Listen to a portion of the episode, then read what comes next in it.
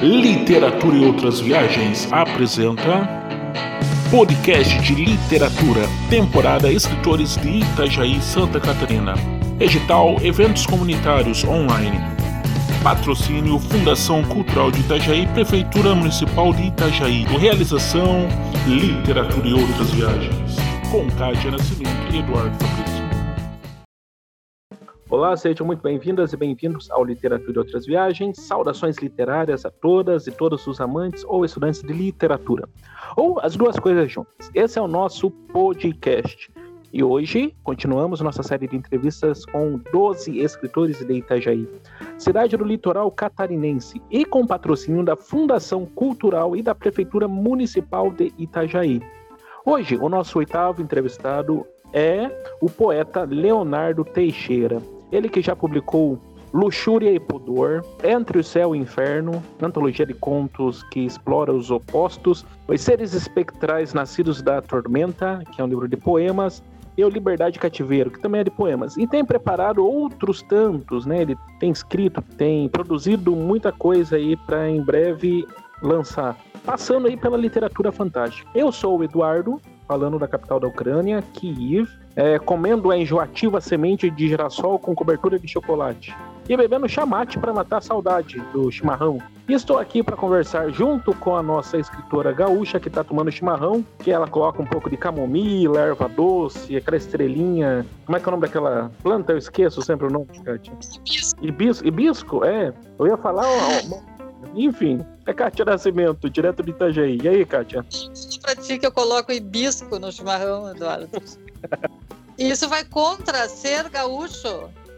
Imagina se os meus conterrâneos descobrem que eu ponho hibisco no chimarrão, o que é que vão dizer? Conterrâneos da Kátia, ela coloca camomila, erva doce, hibisco. Não, hibisco não, não. Eu coloco é, uma erva doce. Isso, mas você coloco... gosta de colocar ervas? Eu lembro, né, Ban? Sim, ah, erva doce. Tu que não gosta, né? Eu? eu não gosto.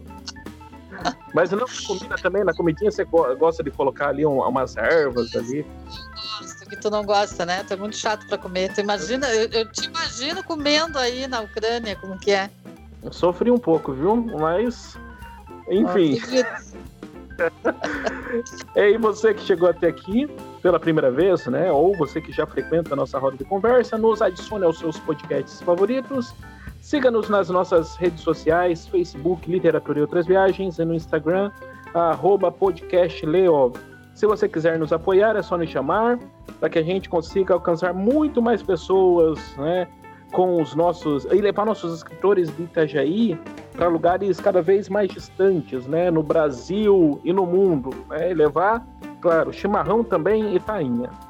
Nessa temporada já tivemos sete entrevistas a primeira com a poeta Liz Castro, a segunda com André Pinheiro, Caroline Carvalho, Anderson Attai, Nilson Weber, Marta. E hoje falaremos com o mestre do paradoxo e da literatura fantástica brasileira, o poeta Leonardo Teixeira. Leonardo é um, é um colega, né, um querido aqui de, de que mora em, é, é de Camboriú, né, mas ele mora aqui em Itajaí. E eu fiz, tive o privilégio de fazer uma oficina literária com ele. Nessa época a gente trocou bastante ideias a respeito de literatura e eu pude conhecer um pouquinho mais sobre o que ele escreve. E hoje acho que a gente vai conhecê-lo mais de pertinho, né, Eduardo? Tá, tá dando o que falar sobre os nossos convidados, né?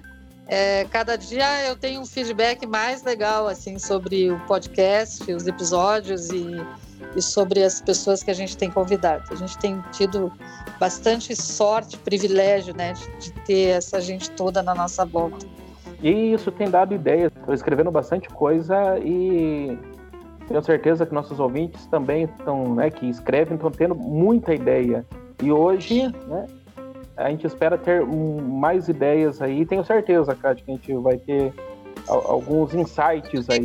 Um diferente do outro, né? É, então, alguém sempre tira alguma vantagem, né? Alguma ideia daquilo que a outra pessoa fala, né? Eu, eu sou a favor de, dessa troca de experiência, assim. Eu acho que isso abre um, um céu, assim, pra gente, né? O Paulo Freire, né? É, ele fala que conhecimento não se aprende, né? Não se ensina, não se aprende. se constrói o conhecimento, né? Constrói, né? Orquestra. Caminho em meio à multidão, olhos perdidos nos pensamentos, os movimentos são automáticos. Sinal vermelho, pare. Verde, siga. Tudo orquestrado. Não me vale o prazer da opção, sinto-me diariamente cansado, ajeito a mochila nas costas carregada de frustração. Um peso que ninguém suporta, impelido por quem gosta de ver a dor alheia estampada, aquela escancarada que faz a gente engolir o choro para não gastar energia.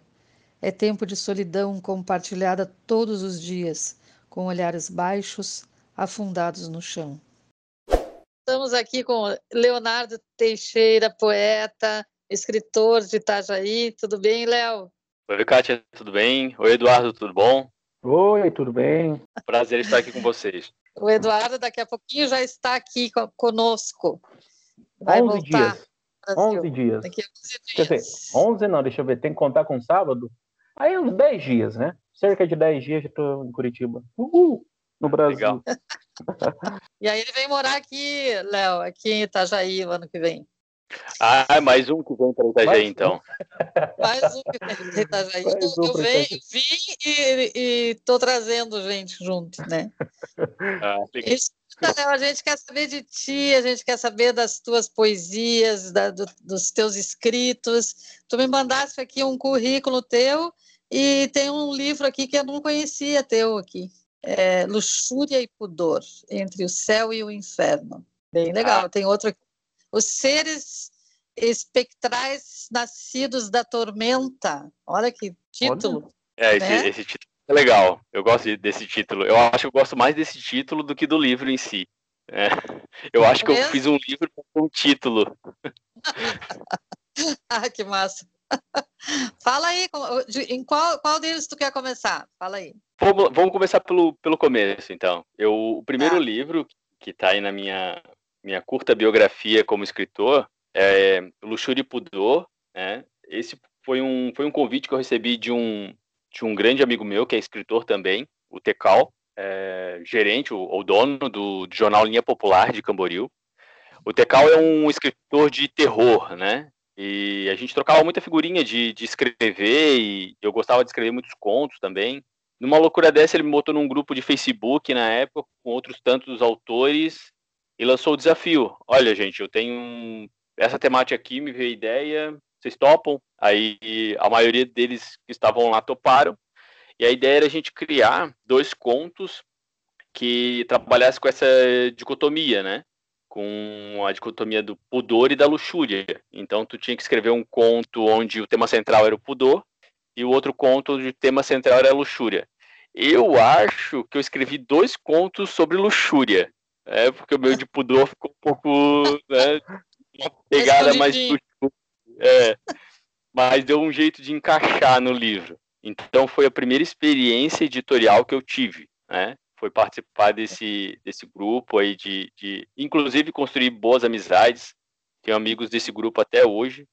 E o Tecal, na verdade, ele tem uma participação muito importante na minha vida literária, porque ele, ele reacendeu essa minha vontade de escrever. É, eu fui um pré-adolescente, adolescente muito ativo na, na, na, escrita, muito por influência de uma amiga minha, uma amigona, a Silvia Mendes, que é jornalista, mestre em, em, em letras. E eu lia, naquela época, não sei se vocês passaram por isso, mas naquela época era muito comum os blogs. Aí nesses blogs tu escrevia tudo que tu, tu queria, né? Então ela tinha um blog na época e ela escrevia cartas magníficas. Eu lembro de ler as cartas e tudo que ela tudo que ela escrevia nessas cartas fazia muito sentido para mim. Eu adorava a forma como ela se expressava. E aí um dia eu resolvi tentar, né? Falar assim, eu já é, fora do contexto de escola que a gente escreve por obrigação, eu digo assim, né? Escrever num sentido de, de prazer realmente, né? Então quem quem vale a, a grande vantagem do blog é esse certo anonimato, né? Então eu sou um pouco tímido, ou era um pouco tímido para escrever. E aí comecei nessa coisa do blog, fui me soltando, é, fui recebendo validação dos amigos, né? Os amigos foram lendo, foi, foram, pô, que legal esse, que legal aquele, fui participando de alguns concursos. E aí, na minha adolescência inteira, eu escrevi muito. E a gente carrega traumas na vida em que, em algum momento, as coisas se interrompem. E ali no meu no finalzinho da minha adolescência, essa minha esse meu hábito de escrever foi interrompido. E aí eu fiquei longos anos sem escrever nada, nada mesmo, assim. Até o convite do Tecal, onde me reacendeu essa vontade de escrever de novo, mas não não pavimentou a coisa, né? Não não deixou ela ela ganhar vida novamente. Então eu acabei abandonando mais uma vez a escrita, é, até que ano passado realmente eu me tornei um cara extremamente produtivo. Eu produzi é, quatro livros acadêmicos, eu publiquei um livro de poesia, dois livros de poesia, um independente, um pela IP, e aí eu não parei mais de escrever. Eu já tenho mais um livro acadêmico que está a caminho, e a ideia é produzir mais um de conto, mais um de, de literatura fantástica, enfim, projetos eu tenho mil. Acadêmico de que área? Então, eu sou formado em administração pública e eu tenho ah. mestrado ah. em gestão de políticas públicas. Então, minha formação toda foi voltada a governo, né, às instituições públicas. E, e isso no Brasil né, nunca foi muito hum, privilegiado, então eu acabei indo para a área empresarial, né? Eu acabei indo para academia, acabei virando professor, acabei trabalhando com administração empresarial, não com administração pública. É, agora que o que o que governo está ganhando um pouco de atenção, assim, no sentido de esfera do conhecimento, né, de campo de conhecimento, de profissões. Então agora o mercado está ficando melhor para mim, assim. Eu sempre tive essa formação e esse desejo por conhecimento uma das minhas formas de, de viver esse mundo é sempre viver aprendendo alguma coisa. Né? Então, estar aberto a isso e, e, sempre me instigou a investigar essas coisas. Então, eu não só fiquei no meu campo de, de administração pública. Eu leio muita filosofia, eu leio muita sociologia, que são coisas que me atraem muito e que estão muito presentes na minha literatura. Né? Eu tento levar muito disso.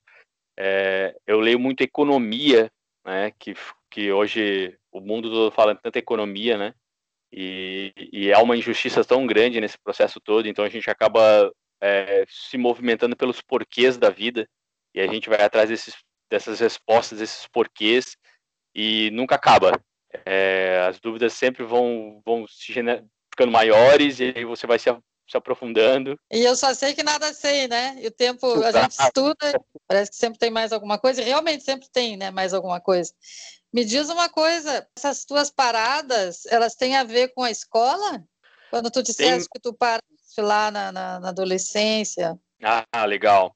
Ela tem com momentos da nossa, da própria, do próprio ser adolescente, eu acho, né? Essa primeira parada teve. Por incrível que pareça, foi, é, foi uma frase que me foi dita e aquilo impactou de alguma de uma forma que acabou fazendo com que eu criasse um bloqueio para escrita. Eu desenhava também, e não desenhava mal, né? Eu só que tudo, tudo é uma questão de, de, de prática, né? É, então você começa desenhando, você não é um, um Leonardo da Vinci da, do desenho. Você tem que ir aprimorando, aprendendo técnicas, você vai evoluindo e, e quando você vê, passaram 10 anos e aí sim você está com uma, uma, técnica apurada. Mesma coisa é escrita, sim. eu acho. Todo mundo, de alguma forma, sabe escrever, assim, mas escrever bem é uma coisa de tu praticar todo dia, de tu ler muito, de tu ver outros estilos, ver se cabe para ti aquele estilo também, tentar escrever alguma coisa naquele sentido. Uma frase que me foi dita é: Isso não vai levar a nada. Essa frase acabou com a minha nesse, com, com o meu desejo e interesse por, pela literatura como um todo. Eu fiquei um, um tempão sem ler também. Eu parece que fechou a porta inteira desse mundo da literatura para mim. E aí eu fui resgatando a leitura aos poucos, porque a leitura sempre foi uma, foi uma coisa que me agradou muito, porque também dali tu se trai um conhecimento que tu vai que vai ser aplicável, né? Então aquela fala não cabia na, naquele sentido, naquele contexto. Mas para mim fez um sentido de que, pô, eu estou gastando meu tempo com uma coisa que não vai me levar a lugar nenhum. Mas que bom que não durou muito tempo, né? Porque tu és novo, na verdade, né? Eu digo que eu engano, né? Eu já tenho 31 e, Ai, e o tempo passa muito rápido. Mas Isso é, é que o Liberdade Cativeiro, ele nasce esse livro nasce como uma ruptura dessa barreira, como, como se eu pegasse essa, essa barreira que eu mesmo construí, né? E eu estraçasse ela, quebrasse, botasse tudo ao chão. E dessa minha, dessa minha ira ou dessa minha libertação surge o Liberdade Cativeiro. É, e aí, quando eu comecei a escrever ele, eu não parei mais de escrever. E aí, todo dia eu escrevo. Nem que seja um poema curto, três linhas ou uma frase como como os seres espectrais nascidos da, nascidos da tormenta, né? Que é um que eu achei muito impactante. Eu falei, eu preciso usar essa frase num romance, num conto, uma fantasia, eu usei num título de um livro. Então, eu digo que eu fiz o livro por causa desse título, porque realmente era a frase norteadora, né? Enfim, então, desde então, eu não parei mais de escrever. E isso hoje se torna uma coisa necessária para minha vida. Eu preciso escrever. É como Sim. se é, é, o meu ópio, digamos assim. Posso alinhavar o que tu estás falando aí com um, poema, um poema aqui teu? Pode. Uhum.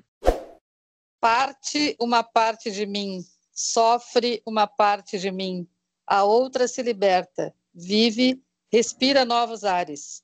Parte uma parte de mim, para nunca mais voltar a ser o que era. A partida.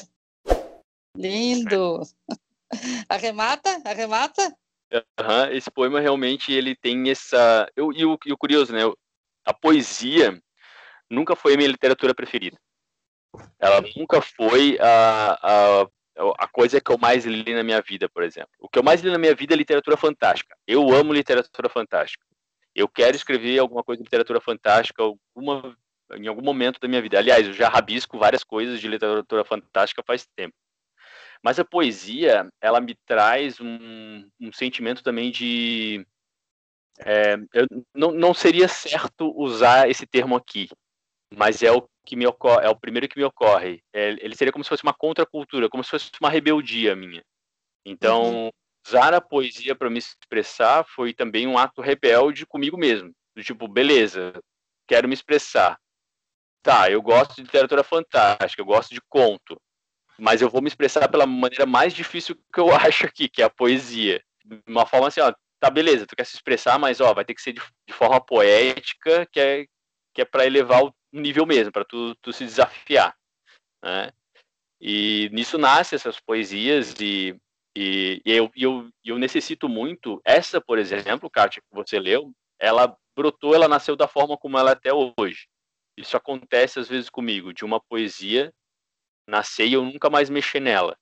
Agora existem outras poesias que eu, eu deixo maturando, né? Meu processo de maturação. Eu escrevo, deixo ela ali, revisito ela mais uma vez, revisito de novo, adiciono estrofes ou eu corto absurdamente. Quem me ensinou a cortar bastante foi o Anderson. O Anderson adora cortar os nossos textos.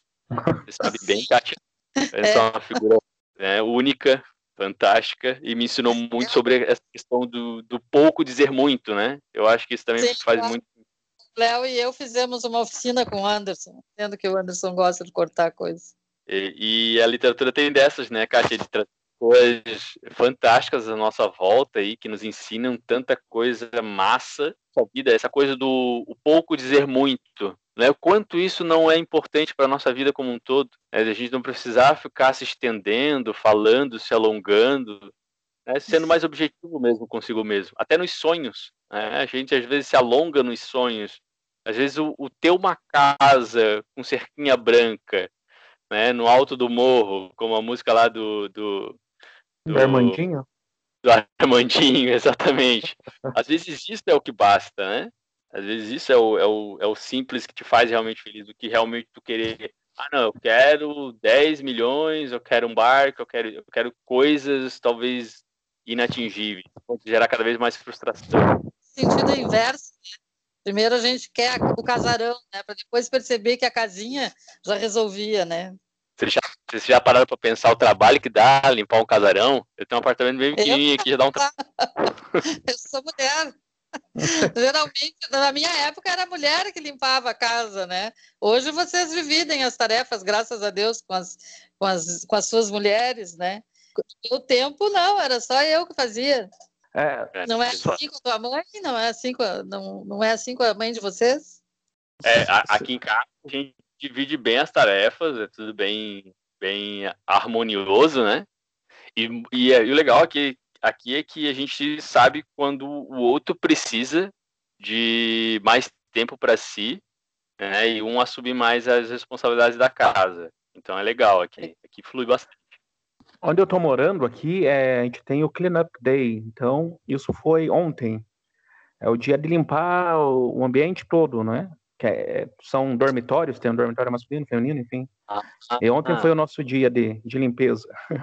e lembrando disso, sobre Casa Grande, é, é, mês passado, como a gente está por aqui, né? E a grana está mais curta, tem uma amiga nossa que tem uma empresa de limpeza e conservação tinha uma casa lá que eles terminaram, uma mansão, na verdade, que eles terminaram de, de construir, então eles contrataram, ela falou, vocês vão lá e limpem é, o final da obra, né, então. Então, os pedreiros estavam terminando algumas coisas lá e a gente foi. Dois andares enormes, cheio de espelho, é mais ou menos isso. Até comentei com a minha namorada, você quer uma casa grande mesmo? Ninguém mais quer casa grande Ninguém agora. quer. É só um apartamentozinho pequeno, tá bom. Eu, eu, ainda tenho o sonho da casa. Eu, eu, gosto de casa, eu não gosto de apartamento. Mas não é uma coisa muito grande, não. Não precisa ser muito grande essa casa, não. É só para ter um cachorrinho, só para ter uma coisinha mais. mais uma né? hortinha, né? Uma hortinha. Uma hortinha. Né? Você falou sobre literatura fantástica. Que autores você gosta de ler nessa área? Então, eu tenho alguns autores que, que assim, são, são, são meus autores preferidos nessa, nessa área de literatura fantástica, né?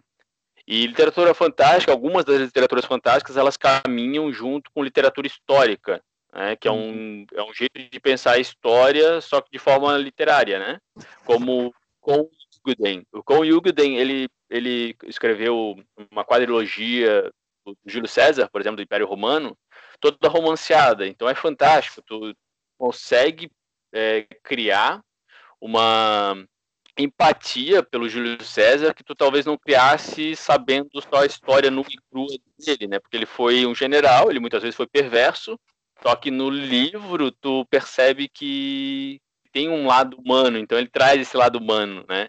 E eu gosto muito desse tipo de autor que faz uma pesquisa profunda, histórica, e traz esse conteúdo acadêmico, de certa maneira, né, de uma maneira mais fluida, de uma maneira romanceada, faz apontamentos é, históricos de maneira, é, como é que eu posso dizer, sur surpreendentes, né?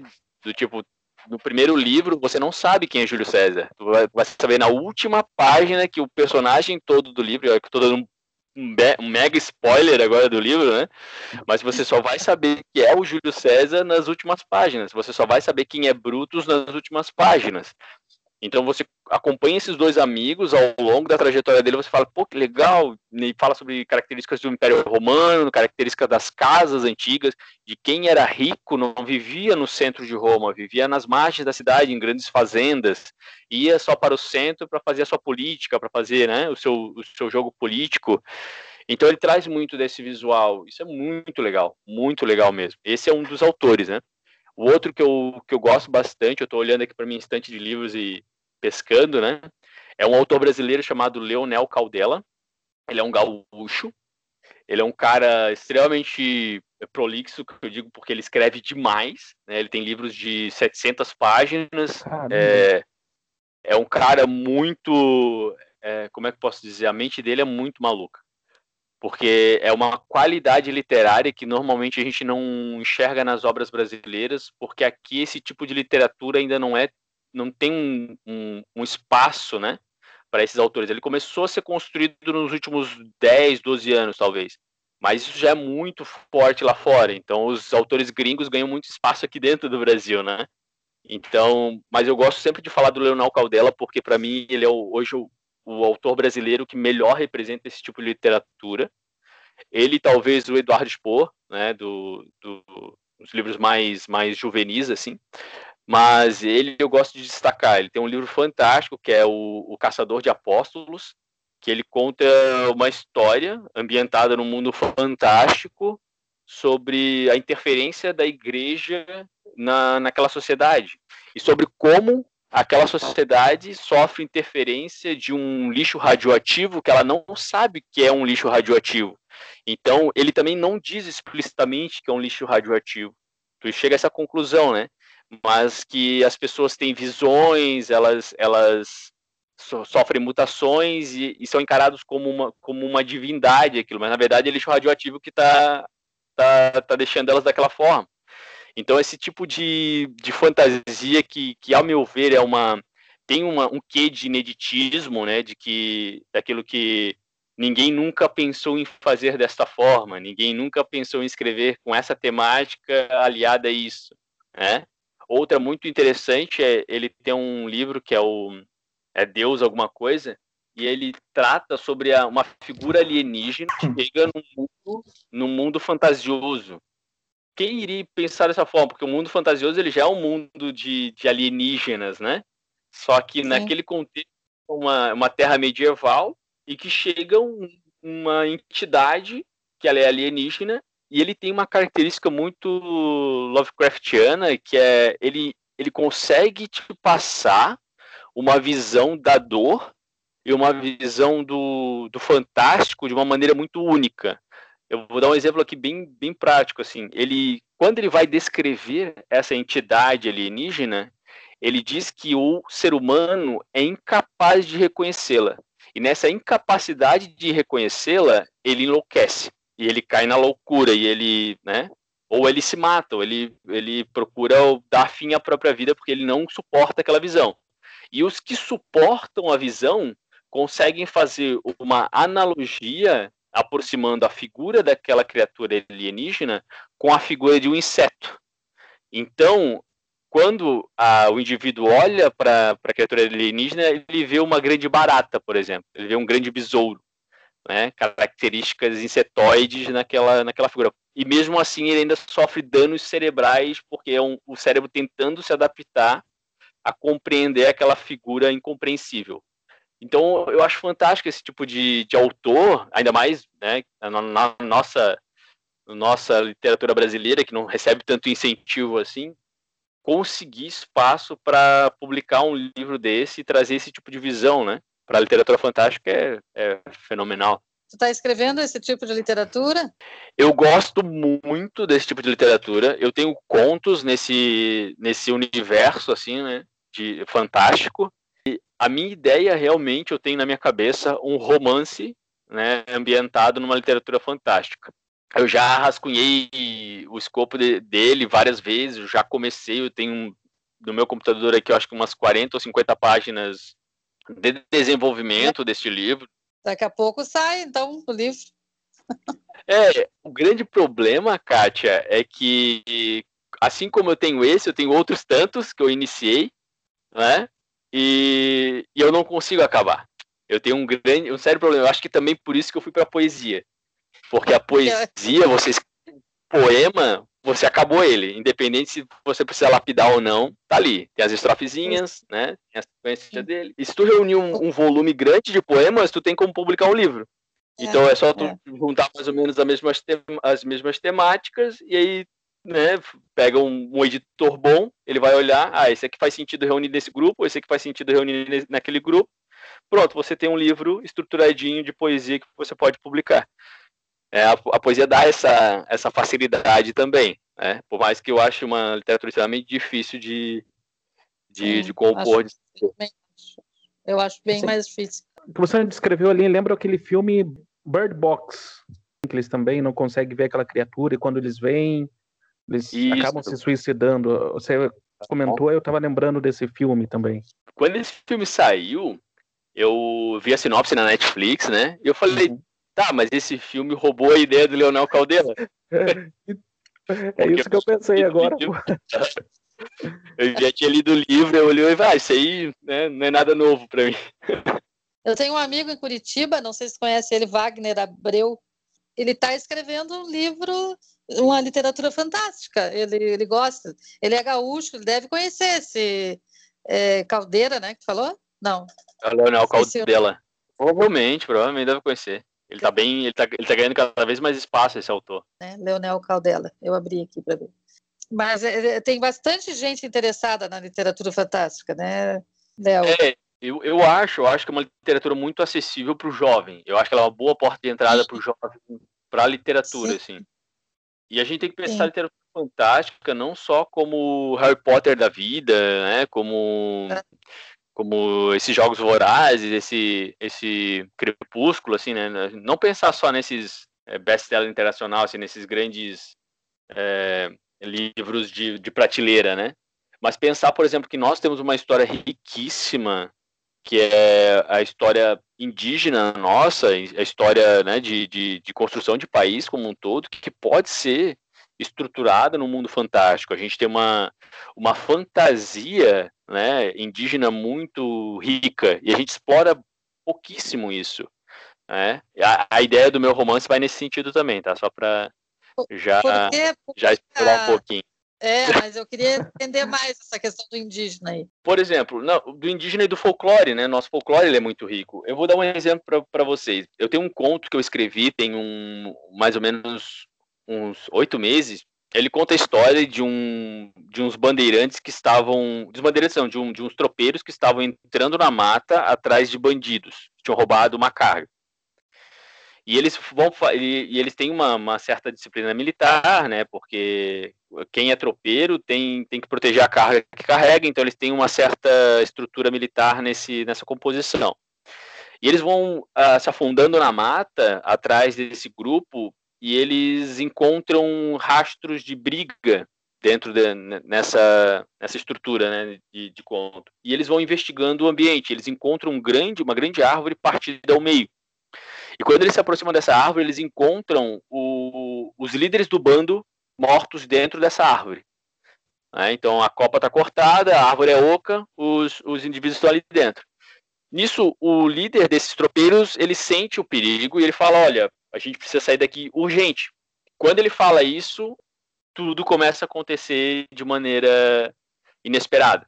Vultos vão aparecendo e vão levando os demais companheiros dele, enquanto ele fica só com só ele e um cara mais novo do bando dele de costas para ele, né? Um de costas para o outro, tentando visualizar, ampliar o, o, campo de visão.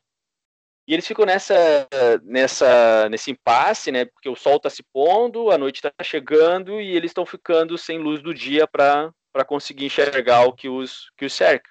Um dos soldados que, que foi capturado, ele, na verdade, ele ainda está vivo e está agonizando e pedindo ajuda esse jovem sai em socorro a, essa, a esse soldado, né? enquanto o mais velho fica e ele sabe que ali ele vai morrer. Porque quando ele olha para o colega dele e vê o que acontece, ele enxerga uma criatura que ele não, que ele não consegue descrever, mas que ele entende porque não conseguia localizá-la, porque ela estava com os pés virados para trás eles caminhavam seguindo a criatura, na verdade, a criatura estava indo para o outro lado, cercando-os de outra forma. Né? Pés para trás, você já deve imaginar quem deve ser essa criatura. Né? Sim, Exato, então. É. Só que ele não sabe o nome dessa criatura, então eu vou descrever né, a criatura como ela é. O nosso folclore, a cultura indígena como um todo, nós temos. É, eu estava lendo para compor esse livro, eu estava lendo sobre os povos das missões, né? Então, os povos das missões chegaram aqui na nossa região, os jesuítas, né? E eles encontraram algumas tribos indígenas habitando aqui essa localidade. Então, o, o, qual é a minha visão nesse. Por que, que eu estava pesquisando isso? Porque a minha ideia é também criar um contexto indígena da época, né? Porque esses tropeiros vinham para cá carregando as, as cargas de boi do sul para São Paulo e de São Paulo para cá, né? Para o sul. E eles passavam por essas, é, por essas habitações, por esses, esses povoados, por essas tribos, né?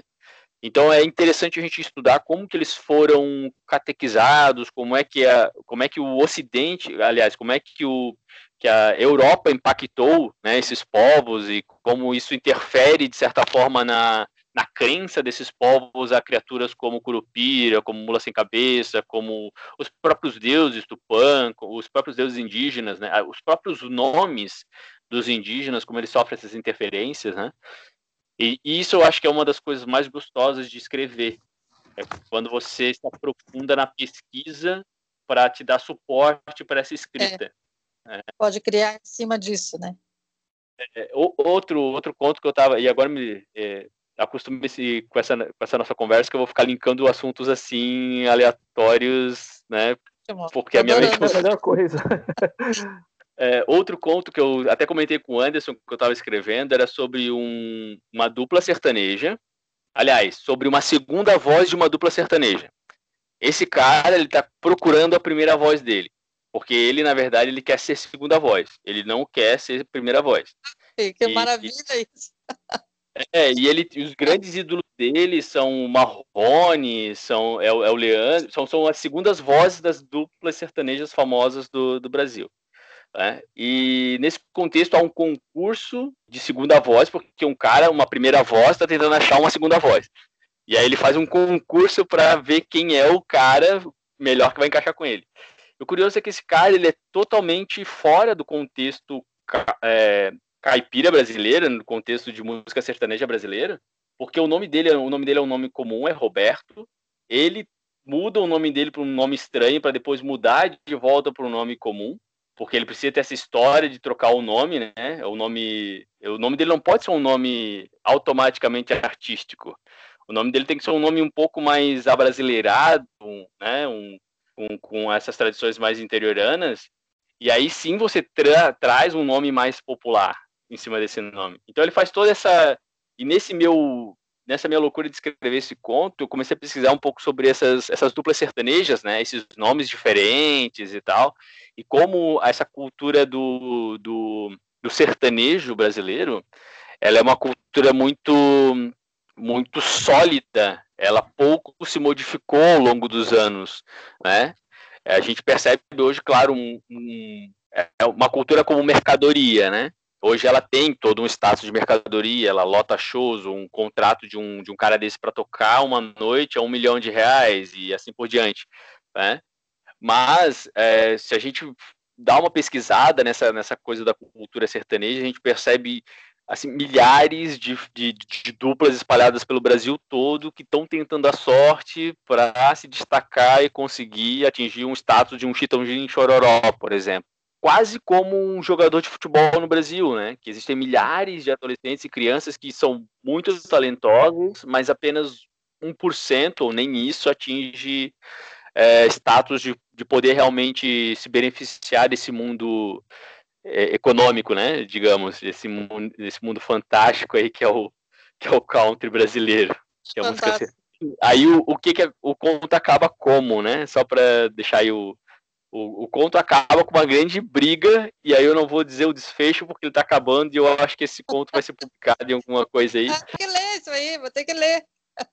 Ah, isso tá ficando legal. Que massa, que massa. Que prazer, Leonardo, conversar contigo, viu? A gente fez oficina juntos, né? Mas a gente só conversava no fim sobre aquilo ali que a gente estava fazendo no momento, né? Lembrando o nome da, da dupla Zezé Camargo e Luciano, é Mirosmar e o Elson, né? Nomes é, exatamente, um típico de sertanejo mesmo, né? É o yeah. Mirosmar. É o seu, o seu Mirosmar, que tem a, a vendinha lá no, né, na, na, no pé da, da, da, cachoeira, né? Isso. Oh, menino, Elso, cadê você, o Elso? Lembra a mãe que eu... É, o, a, os negros também é, também poderiam se transformar assim numa literatura fantástica, né? As histórias dos negros, né? No Rio Grande do ah, Sul. Negrinho é, Pastoreiro, né? Pastoreio, né? Tem as questões folclóricas, né? Até as questões Até... folclóricas das religiões, né? De matizes africanas, é, que são que é, é folclore, aquela coisa de dos deuses terem terem chifres, né? Isso tudo é folclore, né? Porque na verdade era para assustar, né? Os, os donos das, das casas, né? É isso que eu digo. A gente a gente explora essa, essa riqueza, né? E a gente tem acesso a eu acho que a gente tem pouco acesso a isso. A gente não é motivado a consumir a nossa própria cultura. Não é só acesso, né, Léo? Porque, na verdade, acesso a gente tem. Às vezes até um pouco de preconceito, né? Porque, pelo desconhecido, né? Mas o acesso que eu digo é, é por exemplo, essas essa religi as, as, religiões de matriz africana, por exemplo, né, que são bem conhecidas aqui no Brasil, principalmente ali na, na, na Bahia, Rio de Janeiro, né, a gente tem essa cultura mais aflorada, é, mas eu digo assim, a gente tem pouco acesso, por exemplo, à filosofia africana. É, a gente tem pouco acesso à, à sociologia africana, a gente tem pouco acesso a, ao próprio folclore africano, né, do que eles acreditam lá que poderia ser muito bem empregado aqui, por exemplo, fazer essa, já que somos realmente o povo miscigenado, a gente miscigena até a cultura, traz esses elementos, vamos misturar, vamos ver o que, que sai daqui, né? Eu acho que é esse tipo de acesso que talvez a gente ainda esteja engatinhando, a gente não está ainda com com toda essa munição no bolso aí, né, para usar. É, eu, eu, sabe, eu acho que, na verdade, é, nós, brasileiros, a gente não percebeu que nós somos uma mistura mesmo, porque é muito, muito fácil dizer, ah, a gente é misturado, mas a mistura significa que nós temos um pouquinho de cada cultura. Né? E como nós uhum. temos um pouquinho de cada cultura, todas elas têm que ser respeitadas, elas devem ser respeitadas. Tu disseste as, as religiões uh, matrizes africanas, elas são mais no, no, Rio e na Bahia, mas no Rio Grande do Sul é, é enorme, é enorme uhum. a questão da religiosidade. Em Curitiba, Curitiba tem mais de 200 terreiros de Umbanda e Candomblé. Tu vê Curitiba, né? Então, é, tem lugares que a gente não tem nem ideia que tem tanta coisa, né? Que tem tanta coisa é. dessa forma, né? Então, é, eu acho que é, que, que é mais do que acesso, é, é, é muito mais preconceito, assim, sabe? Muito mais é. preconceito. Tu vê o negrinho do pastoreio, que a gente conhece lá no Rio Grande do Sul, eu não vejo falar em outros lugares negrinho do pastoreio, assim, não sei se... É uma é, ignorância. É Mas eu acho que vai muito nesse sentido, Kátia, de também a gente vive numa sociedade do consumo, né? Uma sociedade do consumo. E a gente é bombardeado por, por, por propagandas de consumir certos tipos de produto. É verdade. Então, é, então é, esses, essas literaturas que eu falei aqui para vocês, não deixa de ser uma influência, né, desse bombardeio de propaganda que eu recebo sobre essas literaturas fantásticas que, que têm uma pegada eurocêntrica. Elas não têm uma pegada brasileira, elas não têm uma pegada africana, é uma pegada eurocêntrica e talvez americana, né, no, no, sentido de literatura propriamente dita. Então, é, é, é, difícil, eu acho que é um grande desafio a gente conseguir trazer esse tipo de literatura e torná-la acessível ao jovem, por exemplo, né? E, e, e não assustá-lo, né? E dizer assim, ó, olha, olha que curioso que isso aqui, olha que interessante que é, é, olha que diferente que é e que bonito que é ao mesmo tempo. É, eu acho que esse, esse, é um desafio muito grande. E eu brinco é, com... Eu, eu acho que tu, que tu, como gosta disso aí, é, é quase que uma... Eu, agora, eu ando ultimamente obrigando as pessoas a fazer as coisas. eu acho que tem uma obrigação de fazer isso. Porque tu pode fazer uma literatura fantástica voltada a coisas, episódios brasileiríssimos, né? Que é, é o indígena, é, que, é, que é a questão do negro, a questão do, do, do, do, do dessa... falou do sertanejo, né? Aham, tropeiro, né? É, é, acho que isso lembra o começo da, do romantismo no Brasil, né, com José de Alencar, que tentava tinha essa pegada isso, né, do, do herói sertanejo, herói indígena, né, essa tentativa de criação Sim. do herói nacional, né, que acho que a gente é difícil, né? Não, não pegou muito, claro, para a época, né? Marca uma escola literária, tudo. Mas a gente não tem o grande herói nacional, ou a gente tem. Quem seria o nosso grande herói nacional, né? Quando se fala em herói, talvez a gente pensa no Ayrton Senna, que foi o último que as pessoas consideram. Uma vez ah, um, um, eu ouvi essa pergunta do herói nacional e, e, e, aí me trouxeram a resposta, não da literatura, mas do audiovisual, que seria o Macunaíma. Ele seria o, o herói brasileiro, a representação máxima né, da cultura e da, da persona brasileira. É, eu achei uma resposta, eu acho que é uma resposta que vale, sabe? É, assim como tantas outras podem valer para esse, esse tipo de pergunta. É, do, do que, que pode ser o herói brasileiro. E, mas eu acho que também nós temos uma dificuldade bem grande, falou do José de Alencar, e uma vez foi, uma, foi um tema de, de discussão entre eu e o Anderson, que eu falei para ele que eu não gostava de Machado de Assis. Ele não avançou no meu pescoço porque ele é um cara extremamente educado, É.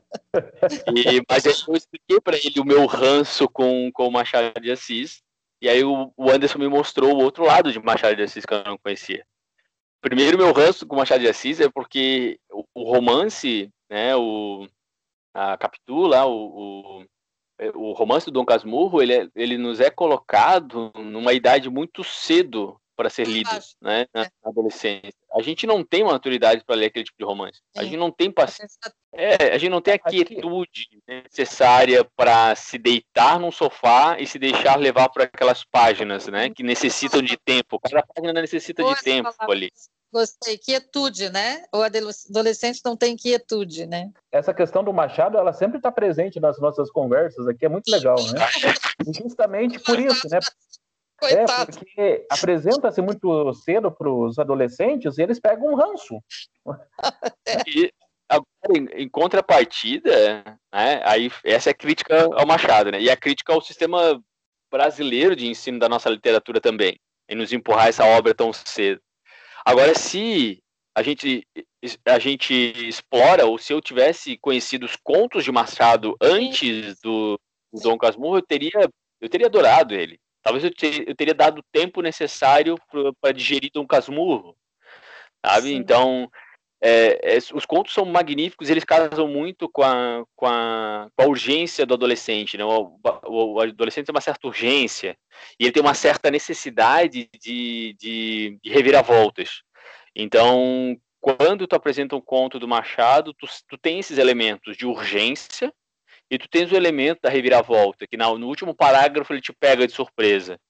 Né? Que tu tá num contexto totalmente indo por um caminho, quando tu chega no último parágrafo, opa! Né? E aí tu dá, ainda dá um sorriso, dá um é. sorriso, se a história for trágica, tu dá um sorriso porque tu achou genial a forma É o tal do plot twist, né? Que a gente tem bastante em filmes. Exatamente.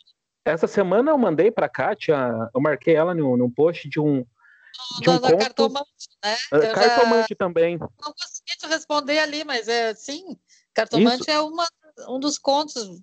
Só que é, esse que não gente... é o cartomante do, do, Machado. E também o final é aquele final. Tá. Uou! É, não, é isso que foi engraçado que eu te marquei, que era a cartomante, um conto, só que não era do Machado.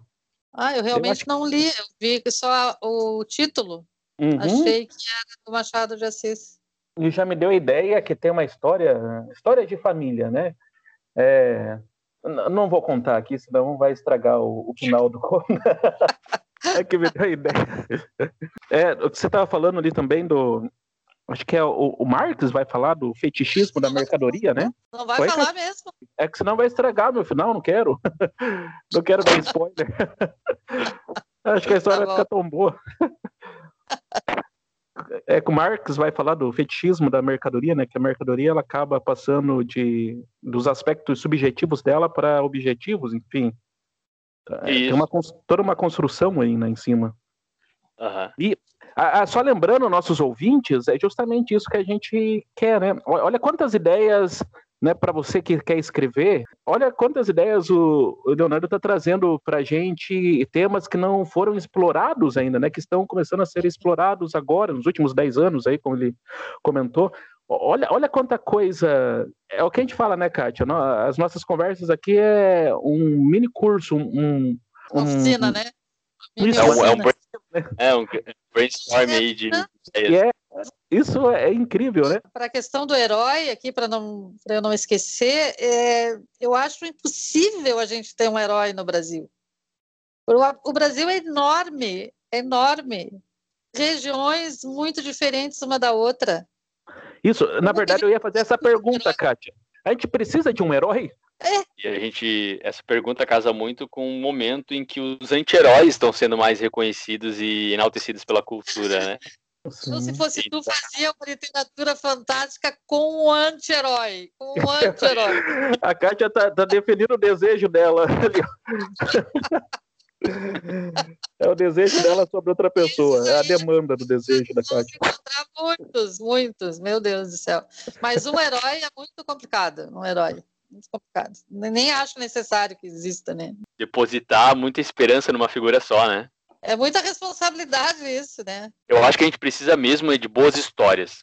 Se a gente tem boas histórias, não, não precisamos de bons heróis, né? E, é, é, sabe, é, eu sempre falo aqui, né, que eu vivi 15 anos em Curitiba, eu sou gaúcha, mas faz 20 anos que eu saí do Rio Grande do Sul. É, vivi 15 anos em Curitiba, e lá eles dizem muito assim, ó, Curitiba não tem uma cultura, porque é, as pessoas pa passam, né, as pessoas que foram colonizar lá, é, elas passavam por lá, né, é umas histórias assim eles têm, né, Eduardo? Isso. Eduardo que é mais curitibano do que eu. É, só que, no meu ponto de vista, a, a cultura de Curitiba é, é, está justamente nessa mistura, porque tem tudo quanto é povo lá. É, lá tem ucraniano, tem polonês. Lá tem Santa Felicidade, de tradição italiana, Santa que a comida não é italiana, né, mas é italiano. É uma rua que tem tudo quanto é tipo de, de comida, né? De todos os lugares, assim, né? Então, a, essa mescla é que faz Curitiba. E essa uhum. mescla é que faz o Brasil, né? Então, se tu pegar o negrinho do pastoreio, o, o sei lá, não sei quem lá do Acre, tu tá pegando o Brasil ainda. Tem a, a, os, os, os personagens brasileiros. Mas sabe que é incrível essa, essa questão do nosso país ser tão grande, né? um país continental, e, de certa forma, a gente tem uma homogeneidade ainda. Porque nos outros países, principalmente na, na Europa, você vai para a Alemanha, é muito diferente. Um, para entender, por exemplo, né, quando a gente fala da Oktoberfest, é uma festa do sul, da região de Munique. Se você fala para um alemão que é de outra cidade, não é festa alemã, essa é festa é, do sul. Né? E no Brasil não chega a ser. Você às vezes até pode ter, mas quando você fala da festa junina, é uma festa brasileira, né? Do, do norte ao sul. Né? Tem as suas variantes. De diferentes jeitos, né? Você tem. Mas é, é... Aqui na Ucrânia mesmo, você tem. Dentro, tem toda. Eles estão em guerra, inclusive, com a Rússia, né? Você, dentro da Ucrânia, você tem cidadão, cidadãos ucranianos russos. É, é até complicado entender essa relação que eles têm, né? A língua, a cultura, a, a religião, né? Que é, é, muito, é muito interessante como é diferente. E só você saindo do teu contexto também que você consegue ver as diferenças e como funcionam as coisas no Brasil. É, porque acho que é pela, pelo contraste a gente acaba descobrindo o que a gente é, talvez não seja, né? Talvez a gente tenha uma ideia sobre a gente e quando a gente vai para um outro ambiente diferente, nosso, pô, é, o Brasil é, é realmente diferente. Quer, quer choque, quer choque mais, mais brutal? tal do que essa última eleição, em que um país que é conhecido por ser é, é, é miscigenado, tem uma cultura aberta, é sempre receptivo ao diferente, elege o Congresso mais conservador da história do país e elege o governo mais conservador da história do país na, na jovem democracia brasileira. Então é um contraste extremamente né, é, chocante, né? Eu, você pensar nisso, que somos extremamente receptivos, abertos, um povo feliz por natureza, mas a gente foi lá e disse, olha, a gente é tudo isso, mas a gente é conservador, tá? não faz, não faz muito sentido para mim. Para mim também não. Então, depois dessa conversa, agora para tu me alegrar um pouco, lê uma poesia tua aí para nós. Eu vou ler essa que um amigo meu me, me pediu hoje, inclusive. Ele tá. acabou comentando uma foto minha e falou página 42. Aí eu peguei a página 42 aqui. É preciso firmeza para não errar a. Opa, eu vou recomeçar. Vamos lá. Eu tô, eu, é uma coisa que eu sempre reclamava pro Anderson. O Anderson sempre me cobrou para declamar as poesias. Eu falava que, cara, eu escrevo e eu imagino uma boa declamação. Agora, fazer uma boa declamação, aí é uma coisa muito complicada para mim. É, mas vamos ver. Um dia a conta cai. É preciso firmeza para não errar, a ponta da linha na agulha, a corda no pescoço, o dedo no gatilho. A conta dos centavos diários um dia cai, e no momento do disparo você vai se lembrar que esqueceu o ferro ligado. Caramba! Bom, muito bom. você consegue ver a cena, né? Aí você estava descrevendo a, descrevendo isso, a cena isso. dos tropeiros com a curupira lá. É, é engraçado eu, eu, preciso ler os seus livros para ver se você consegue exprimir da mesma maneira que você fala. Interessante isso, você falar até né, da, da, declamação do, do, do, poema. Mas na sua fala vai levando a gente a, a, imaginar a cena. É a mesma coisa agora também. Aquela cena, Sim. imaginei a câmera rodando os dois personagens, um de, de, de, de costas para o outro, muito né? Bom, e tentando descobrir. Muito bom. É, eu acho que eu explico melhor do que eu escrevo, então. Ah, não mesmo, eu já, já te vi escrevendo e estou lendo as tuas coisas aqui, né? Os teus textos aqui, né? Mas eu li um conto talvez teu. Seja as duas coisas. Oi, Kátia, talvez seja as duas coisas, né? Mas Sim. O leitor tem que ler, né? Você ouviu o Leonardo conversando mas você tem que ler, né? Então, é. vale a pena. Então tem que ler, então vamos dizer que o livro dele, Liberdade e Cativeiro, está na IP Amarelo, né? A gente compra como, Leonardo? Pela IP é, diretamente? No, isso, no próprio site da IP. E, inclusive tem algumas, eu não sei se ainda estão ativas, mas tem algumas promoções lá que, que a IP faz, que tem o meu livro, tem o livro da, da Érica, né, que é, que é outra escritora que também está nessa mesma coleção. Às vezes eles estão juntos lá para comprar e fica bem, bem interessante, né? Comprar os dois livros da mesma coleção é, por um preço bem atrativo. E a gente vai lançar o e-book desse livro em breve. Tá? Em breve vai estar na Amazon o e-book desse livro também disponível. E ele está tá no finzinho já da primeira edição dele. Então tem poucas unidades. Aí quem tiver Olha interesse que... é só dar uma tá. falada lá com pessoal da Edição Amarelo. Ah, que tu falaste na Érica, nós teremos a Érica aqui a semana que vem, o sábado, dia 19 de setembro, conversando conosco. Você sabe ah, que legal. sábado é o dia que eu viajo de volta, hein, Cátia? O dia que tu viaja, né? Vai deixar gravado aí na semana para lançar no sábado. Vou deixar gravado, a Érica. Enquanto eu estiver então, viajando, o pessoal vai poder escutar, hein? Estamos ah, terminando a nossa conversa, Eduardo. Ah. o, o Anderson disse assim para mim: tu vai se divertir muito conversando com o Leonardo. Eu digo, ah, tenho certeza que nós vamos nos divertir. Primeiro que a gente sempre se diverte, né, Eduardo? Sim, ah, a gente dá risada. A gente sempre se diverte, né? E aí, se a pessoa é divertida, melhor ainda. Até ah, agora não apareceu ninguém aqui que não, for, não gostasse de falar. Exato. Chega aqui tem que falar, né? Eu acho Desculpa. que não tem um escritor que não pode falar também, né? Eu acho que é, não juntas ah, essas duas habilidades. Fernando Veríssimo não fala, meu querido. Não gosta muito de falar, não. Já ouviu? Tem uma, uma sacanagem que fizeram com o Luiz Fernando Veríssimo e o Chico Buarque lá no Porto Alegre.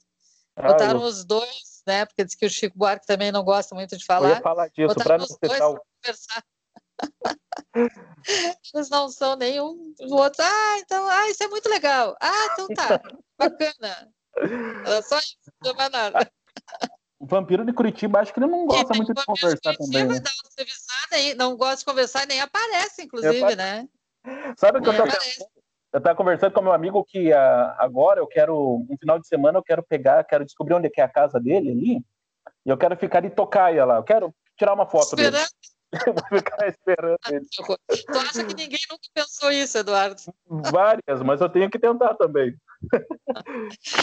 o, né, o Dalton Trevisan, ele, ele fa faz cair por terra todas as teorias de marketing, de, de, de, que a gente precisa aparecer, mostrar nisso, mostrar no Face, mostrar no, no Instagram, não sei aonde. Pois é. Porque ele é famoso e ele não aparece. ele não quer nem saber. É, esse é o marketing dele. Ele, o marketing dele é um contra-marketing, ou seja, ele é. não aparece e aí tu quer saber dele. Aí gera uma, uma necessidade de, de vê-lo. É. Léo, foi um prazer enorme conversar contigo. Eu te agradeço muito.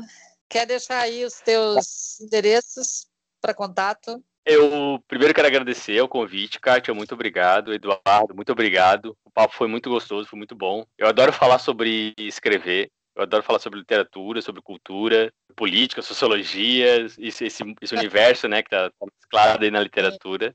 Eu tenho acompanhado vocês não com tanta uh, assiduidade, eu vi, eu vi alguns episódios separados, assim, né? Eu vou tentar buscar escutar os outros também. A da Marta já está na minha lista, né? Também participou lá da, da nossa oficina, já está ali na, na lista para eu escutar. E quem quiser me encontrar, tem o meu Instagram, Léo Teixeira SC, pode me seguir lá. E aí trocar ideia comigo por ali mesmo, né? E aí ali, dali a gente já vai batendo papo sobre literatura e outras coisas mais. Eu acho que é o canal que eu mais uso hoje para me comunicar é o Instagram mesmo.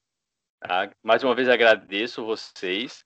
Continuo escrevendo, quem sabe em breve tem, tem livro novo meu aí no pedaço, aí eu aviso vocês. É. E, e é isso. Diz aí o nome da tua filha. É Madalena. Madalena. Madalena. Beijo para Madalena, então. E para a mãe da. Madalena. Agradecer o Léo pela, né, por aceitar nosso convite aí. E em breve, né, Kátia, a gente vai, vai dar um presentinho para os nossos convidados aí. Tô falando, Kátia, tô falando, Ele tá prometendo, ele que tá prometendo esse presente, viu? Tá definindo algumas Já coisas. estamos quase no final agora. Ele é o oitavo, ainda faltam quatro. Quatro, quatro. Ah, tá passando rápido, né, Kátia? Tá passando muito rápido. Muito rápido. Tá bom? Muito bem, galera. Agradecemos a todos que chegaram até o final desse episódio. E relembrando que você pode nos seguir nas redes sociais, né? No Facebook, Literatura e Outras Viagens, no Instagram, arroba podcast Leov, e também nos nossos pessoais. Como a gente te encontra, Kátia? Kátia Nascimento no Facebook, Kátia RS Nascimento no Instagram. Eu, no Facebook, Eduardo Fabrício P, e no Instagram, eu, Edu Fabrício. É, Você também pode nos mandar um e-mail É podcastleove.gmail.com. e você também pode nos achar no Telegram. né? Podcast Leov no Telegram, beleza? Na próxima semana, quem será o convidado, Kátia? Poeta de Itajaí, Érica Batista, maravilhosa, que tem um livro aqui que eu estou com ele aqui na minha frente, se chama Estado da Corda Sol quando se exagera na tensão. Pensa no, no título desse livro, maravilhoso. É incrível como, como esses títulos, né? Como os nomes dos livros são, são fortes, são chamativos. É legal isso. E, e nasce, nasce de, de angústias, né? né? Pelo menos alguns, né? É, pelas nossas conversas. Os nomes, eles vêm, às vezes, primeiro, antes da ideia, né? De escrever alguma coisa. Mas a pessoa fala, ouça, compartilhe, baixe, envie para os seus amigos que se interessam por literatura, aquela pessoa que você sabe que gosta de escrever. E quem sabe, né? Você também gosta de escrever e quer publicar um livro. Com todas essas dicas que a gente está dando aqui, né, com os nossos escritores de Itajaí, tenho certeza que isso daqui está funcionando como uma oficina de escrita, né, um workshop de escrita criativa. Então a gente passa por construção de personagem, enredo, foco narrativos, ideias, conteúdos e até visão de editores sobre a escrita. né? A gente está no Anchor, no Google Podcast, no Spotify, em mais algumas outras plataformas que você pode pesquisar aí. Coloque o nome Literatura e Outras Viagens aí nos seus podcasts favoritos e nos procure, beleza? Kátia, até semana que vem. Até semana que vem, Eduardo. Um abraço. Você ouviu Literatura e Outras Viagens, temporada Escritores de Itajaí. Patrocínio Fundação Cultural Prefeitura Municipal de Itajaí. Realização Literatura e Outras Viagens com Kátia Nascimento e Eduardo Fabrício.